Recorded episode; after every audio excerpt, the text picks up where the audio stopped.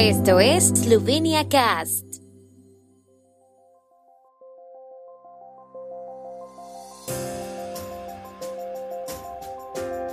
Noticias. Andrianic, la digitalización es una oportunidad excepcional para Eslovenia. La oposición discute la posibilidad de otra moción de censura constructiva. Un nuevo paso hacia la neutralidad climática de Eslovenia. Exposición de Alan Hranitel en la sede del Consejo de la Unión Europea en Bruselas.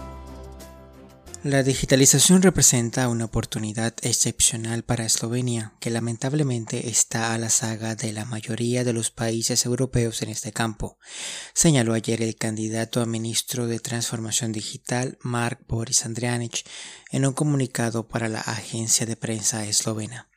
Andrianich aceptó la invitación para liderar el nuevo servicio gubernamental con el objetivo de acelerar la digitalización de la economía, la administración pública, la educación, la salud y la sociedad en su conjunto.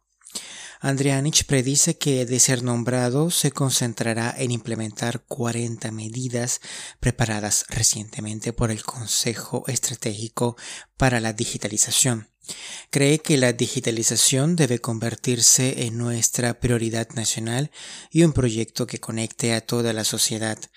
Se espera que la comisión parlamentaria competente escuche el candidato de la cuota del partido Nova Slovenia el viernes.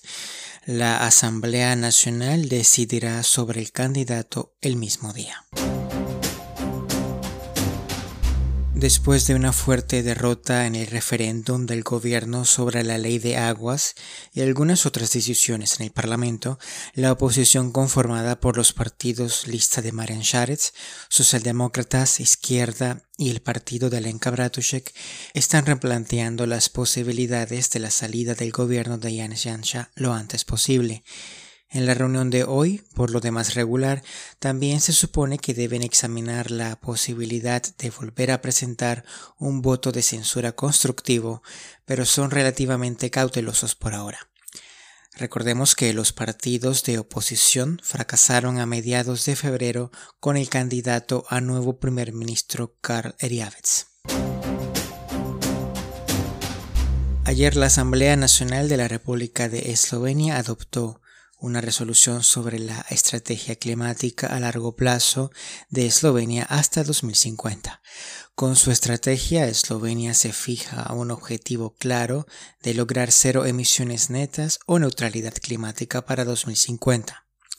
Con el objetivo climático establecido se permite a sectores como el transporte, la energía, la industria, la agricultura, los edificios, los residuos y el uso de la tierra el cambio de uso de la tierra y la silvicultura y sus políticas sectoriales para lograr una red común de cero emisiones para 2050. También establece metas sectoriales estratégicas para 2050 y 2040 que los sectores individuales deben cumplir estrictamente e incorporar en sus documentos y planes sectoriales. La visión de la estrategia es que en 2050 Eslovenia será una sociedad climáticamente neutra y resistente al clima, basada en el desarrollo sostenible. Administrará la energía y los recursos naturales de manera eficiente, manteniendo al mismo tiempo un alto nivel de competitividad de la economía. La sociedad se basará en la naturaleza preservada, la economía circular, las fuentes de energía renovables y bajas en carbono, la movilidad sostenible y los alimentos saludables cultivados localmente. Una exposición de obras de la rica obra del diseñador de vestuario esloveno Alan Hranitel, que ha trabajado en los campos de la ópera, el teatro y el cine durante más de 30 años, se inauguró ayer 13 de julio de 2021 en el edificio Justus Lipsius de Bruselas. La exposición El armario del sombrerero loco fue inaugurada por el ministro de Cultura esloveno Dr. Vasco Simoniti y el secretario general del Consejo de la Unión Europea Jeppe Tranholm Mikkelsen.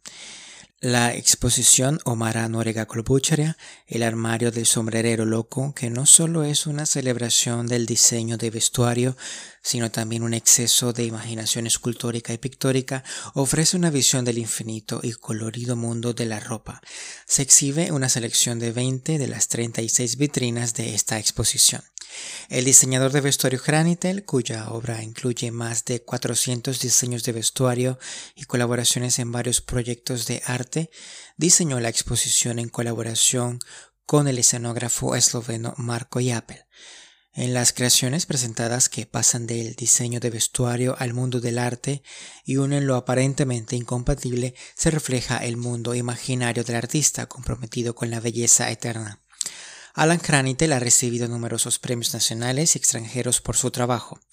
En 2020 recibió el más alto reconocimiento nacional por logros en el campo de la cultura, el premio Prešeren, por la exposición retrospectiva Sporedni Svetovi, Mundos Paralelos 2006-2019, que presentó su trabajo durante la última década. Granitel combinó el perfeccionismo artesanal y el excedente artístico en la producción del vestuario del sombrerero. Además, con su expresión única y reconocible, materializa el lema de la Unión Europea a través de la exposición Unidos en la Diversidad. La exposición estará en exhibición hasta el 31 de diciembre de 2021.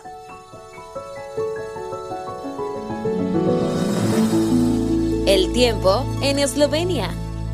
El tiempo con información de la ARSO, Agencia de la República de Eslovenia del Medio Ambiente.